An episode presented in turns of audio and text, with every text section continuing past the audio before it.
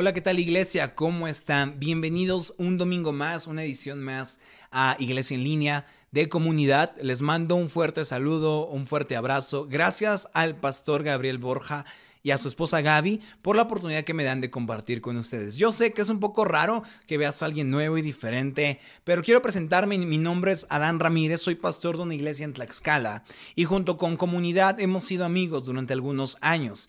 Y también tengo una relación muy personal y muy amistosa con el pastor Gabriel. Entonces quiero que sepan que tienen un pastor increíble, unos líderes increíbles, unos voluntarios increíbles. ¿Por qué no los honramos desde desde tu casa? Los honras como puedas con un fuerte aplauso o como le quieras hacer, pero ¿por qué no los honramos a toda la gente que hace posible comunidad? Estoy muy contento de estar con ustedes, entonces hoy voy a predicar un mensaje que se encuentra en Génesis 4, ¿verdad? Génesis es el primer libro de la Biblia, si no lo encuentras no te preocupes, espero que alguien te lo pueda poner aquí abajito y si no, pues solamente escucha que te lo voy a leer. Dice Génesis 4:8, Caín habló con su hermano Abel mientras estaban en el campo, Caín atacó a su hermano y lo mató yo sé que ya empezamos muy violentos con esta porción de la escritura el día de hoy, pero esta porción de la escritura nos habla de dos personajes, Caín y Abel. Estos personajes eran hermanos, hijos de Adán. La Biblia cuenta que tienen diferentes características, aunque son hermanos, los dos hacen cosas distintas,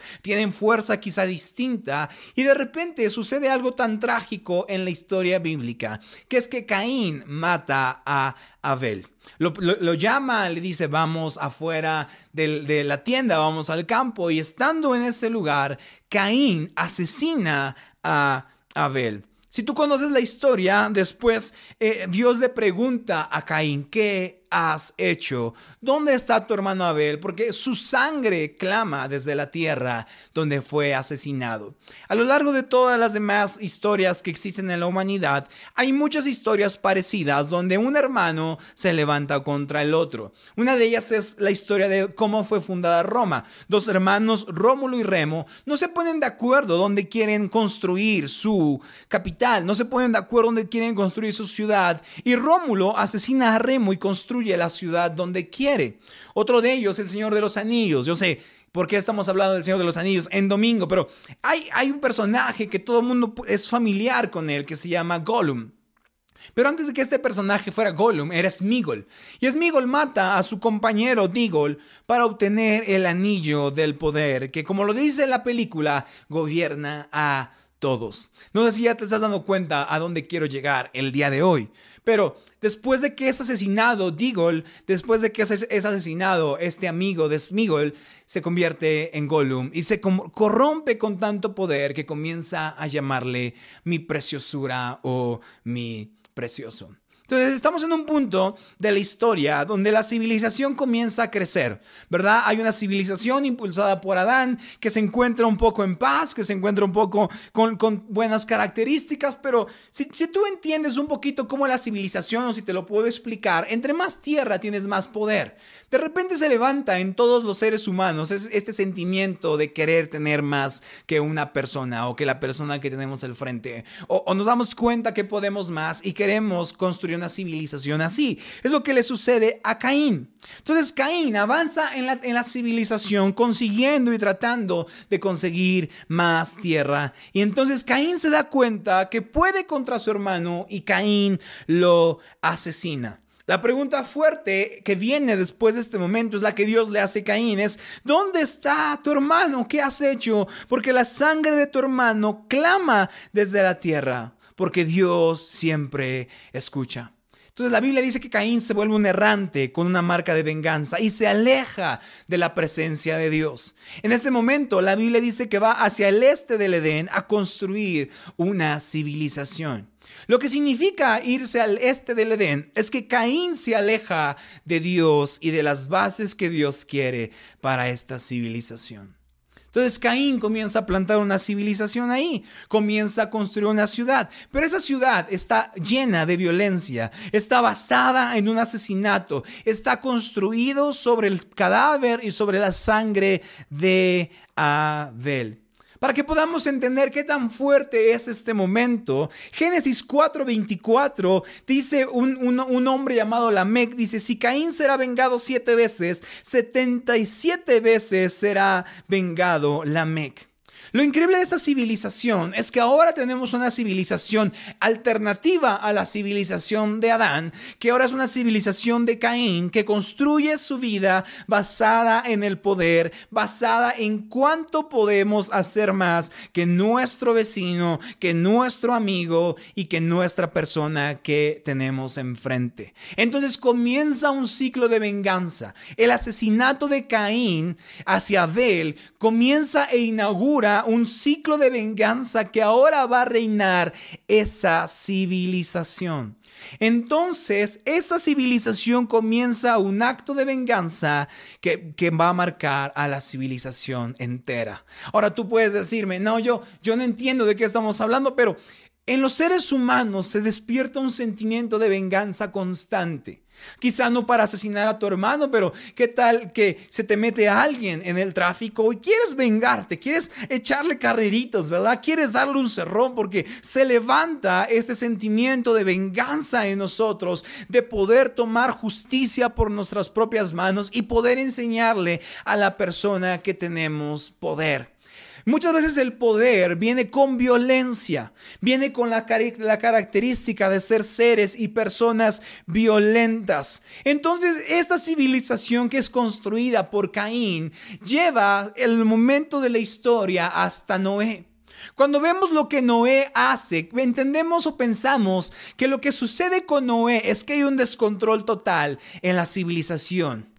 Pero lo que realmente dice la Biblia en Génesis 6:11, que dice, pero Dios vio que la tierra estaba corrompida y llena de violencia. La Biblia dice que la violencia estaba corrompiendo a la civilización, porque la violencia inaugura momentos de poder sobre otros, venganza sobre otros y corrompe hasta las mayores civilizaciones. Entonces, en los días de Noé, cuando la civilización está más avanzada que Caín, esa civilización que construyó Caín está corrompiéndose a sí misma por violencia. Imaginamos los días de Moisés como un descontrol total, como una gran fiesta, pero la realidad es que la violencia estaba normalizada. La civilización que fue fundada sobre un asesinato que se obsesionó con la venganza, que se obsesionó con el poder y saturó con violencia sus vidas, ahora estaba llevándolo a la autodestrucción. Y no sé tú, pero se parece mucho a nuestros momentos que, que estamos viviendo actualmente. México está inundado en violencia. Nuestro estado, nuestro país, nuestras colonias están inundadas en violencia. Si, si las, le preguntas a la gente cuál es el mayor problema que existe, muchos te dirán la violencia. Porque si bien nosotros quizá no somos los principales promotores de la violencia, hemos normalizado que esta violencia exista entre nosotros. Y ahora ya no vemos la violencia como algo malo, sino vemos la violencia como algo normal. Y es la base de nuestra civilización. Piénsalo bien, hay marchas de mujeres porque están siendo violentadas, hombres están siendo violentados, niños están siendo violentados, porque entonces ahora el poder de la civilización es la capacidad que tiene alguien de poder pisar a otros. O como dice el mexicano, el que no tranza no avanza. Es una civilización construida sobre la idea de que somos poderosos y más que nuestro hermano. No es otra cosa más que la misma idea de Caín queriendo ser mejor que Abel, de Rómulo queriendo ser mejor que Remo y que Smigol queriendo ser mejor que digo, Entonces nuestra sociedad está fundada en poder, en influencia, en violencia física, psicológica, abusos en personas que puedan pisar a otros. Y me encanta cómo la pone la Biblia, que cuando nosotros somos partícipes de esa civilización, de esa civilización eh, eh, eh, establecida al este, alejada de Dios, nosotros no estamos siguiendo al príncipe de paz. Y ahora somos nosotros partícipes de este momento, partícipes de esta situación que sucede, porque nosotros ofendemos a quienes amamos, ofendemos a nuestros esposos, esposas, nuestros hijos, porque ahora la clave es quién puede más. Pero entonces cuando entramos en un complejo o en un ciclo de quién puede más, alejamos nuestra civilización y nuestros hogares del príncipe de paz y construimos una civilización sobre la sangre de Abel. Entonces así peleamos todos por hacer prevalecer nuestra opinión, nuestros gustos, atropellamos gente, ofendemos, gritamos, golpeamos, pegamos y tenemos nuestros momentos de gloria, de patriotismo, de celebración. Pero cada que nosotros tengamos una victoria, debemos estar pensando en la pregunta que Dios nos hace, ¿dónde está tu hermano? Que cuando Dios nos haga la pregunta de dónde está nuestro hermano, podamos responder aquí conmigo, celebrando y viviendo lo que está sucediendo en estos momentos. Porque cuando Dios le pregunta a Abel, ¿dónde está tu hermano? Dios ya sabe qué pasó con él. El hermano mayor atropelló al hermano menor. El que puede más atropelló al hermano menor. Entonces hay un momento en la historia en que Dios dice, hey, ¿qué pasó con la civilización que yo quería? ¿Qué pasó con la civilización de paz? Y llama a un hombre llamado Abraham a fundar una civilización de paz. Y le dice a Abraham, aléjate de donde estás, salte de tu tierra y de tu parentela, porque estamos fundados en violencia y vamos a una civilización que pueda buscar la paz. Vamos a una civilización donde en la mesa pueda estar la paz, donde en nuestras pláticas pueda estar la paz, donde no exista un hermano más grande que el otro, donde no exista una competencia de poder. Vamos a buscar un lugar en la mesa para todos. Esa es una civilización construida en lo que Jesús y en lo que Dios quería desde el principio y no en lo que Caín hizo al atropellar a su hermano. Entonces Abraham busca un lugar donde no matar a Abel, sino comer con él, donde no juzgar a Remo, sino perdonarlo, donde no burlarse de Digol, sino hacerlo su amigo. Porque Dios busca a un hombre para crear una civilización que nos dé una perspectiva de lo que viene en el futuro Entonces la clave de nosotros como seres humanos, como personas, como personas que buscan a Dios, es ¿Qué tanto mi familia, mi vida, mi, mi, trabajo está alejado del sistema de violencia que está corrompiendo a nuestro país. Que tanto el sistema de violencia no funciona en mi casa. Que tanto el sistema de venganza no funciona en mi casa. Leímos un versículo donde dice, si Caín será vengado siete veces, setenta y siete veces será vengado a la Mec. Y hay un momento donde Pedro, en Mateo 18, 21, Pedro se acerca a Jesús y le pregunta, Señor, ¿cuántas veces tengo que perdonar a mi hermano que peca contra mí hasta siete veces. No te digo que hasta siete veces, sino hasta setenta y siete veces le dijo Jesús. ¿Te das cuenta cómo Jesús viene a romper el ciclo de venganza, el ciclo de violencia, no haciendo una multiplicación de cuántas veces tenemos que perdonarnos, sino diciéndonos en mi reino y con mis hijos hay que perdonar todo el tiempo, porque el sistema de venganza no se activa en mi casa. Yo yo veo familias enteras, veo matrimonios enteros, veo padres e hijos madres e hijas, quebrando el, el sistema de venganza y de violencia y teniendo un lugar en la mesa para todos, porque esa es la civilización que quería Abraham que estaba en el corazón de Dios. No una civilización sobre el cuerpo de Abel, sino una civilización sobre paz, sobre esperanza y sobre justicia. Entonces yo hoy veo una iglesia, yo veo personas en su casa diciendo, hoy el sistema de venganza se acaba conmigo. Hoy el sistema de venganza que ha destruido familias, hoy el sistema de venganza que ha destruido relaciones de hermanos, relaciones de tíos, Hoy se acaba. Hoy no necesito vengar esta civilización porque hoy estoy del lado de la civilización del príncipe de paz, del que perdona, del que no juzga, del que invita a sentarse a la mesa, del que no asesina con nuestras palabras, sino que el que dignifica con sus palabras. Hoy estamos no del lado de la civilización de Caín, sino hoy estamos a la mesa de Jesús. Y ese es el propósito de la historia en general, del propósito bíblico. Si te das cuenta, Jesús rompe el ciclo de venganza con Pedro y le dice, ¿sabes qué?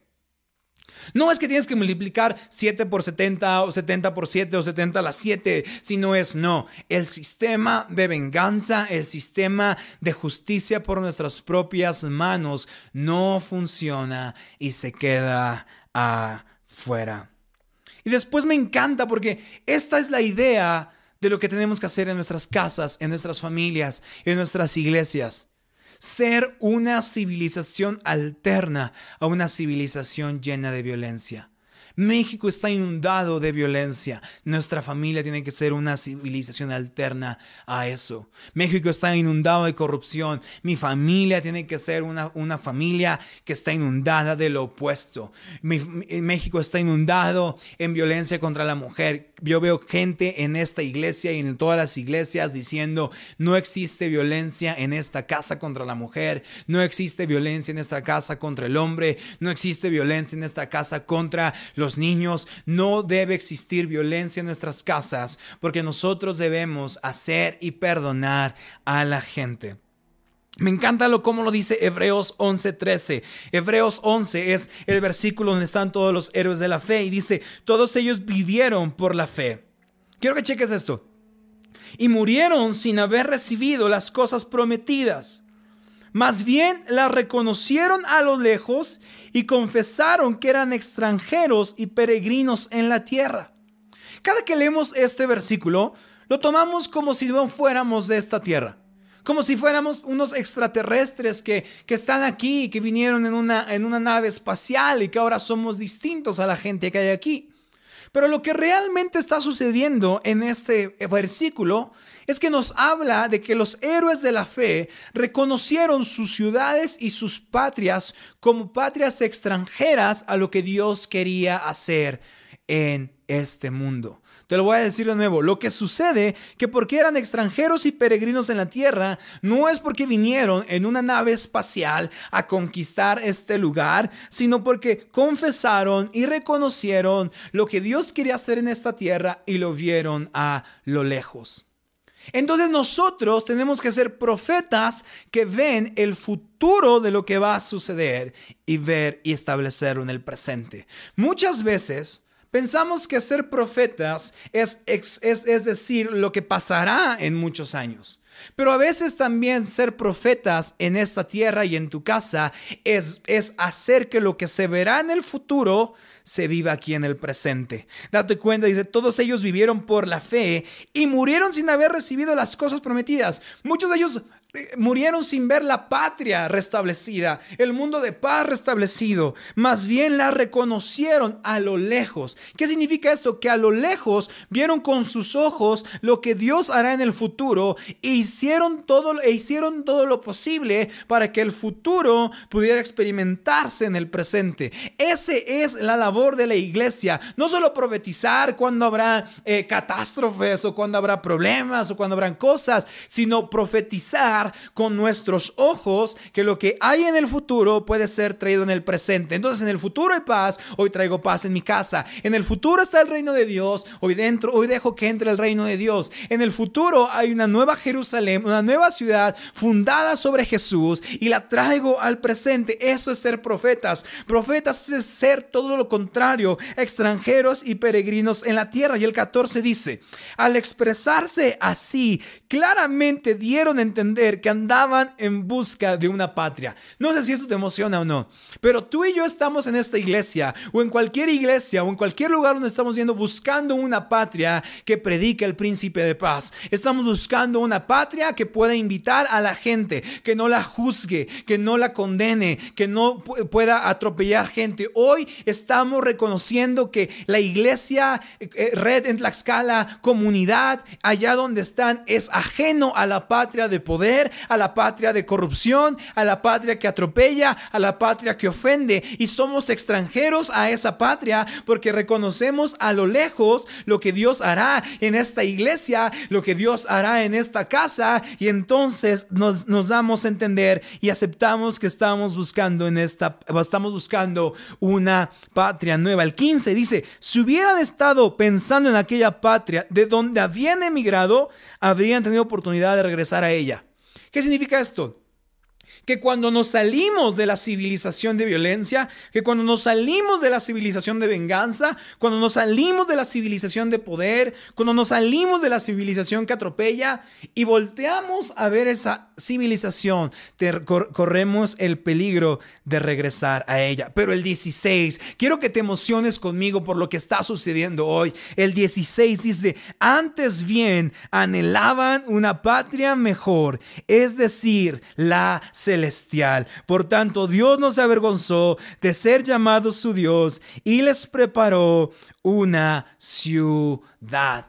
¿Te das cuenta qué sucede aquí? Dios dice, ustedes son mis hijos, extranjeros y peregrinos de lo que sucede en esta tierra. No volteen a los sistemas de violencia y de injusticia. No volteen a lo que está pasando, sino ahora seamos profetas en este lugar. Ve a lo lejos lo que pasará en el reino de Dios y tráelo a tu casa. Ve a lo lejos lo que, lo que pasará en su reino y tráelo a tu casa. Porque Jesús dijo, el reino de los cielos se ha acercado. Sabes, vivimos en una época donde no estamos esperando que el reino de los cielos se acerque, sino el reino de los cielos ya empezó. Si el reino de los cielos se ha acercado, como dijo Jesús, entonces estamos viviendo en una época donde el reino de los cielos ha empezado y está marchando hacia su cumplimiento. Entonces, ¿qué me toca hacer en este momento? Me toca ser profeta de lo futuro para plantarlo en lo presente. Me toca ser profeta de lo futuro para plantarlo en lo presente, para plantarlo en una patria mejor, en una patria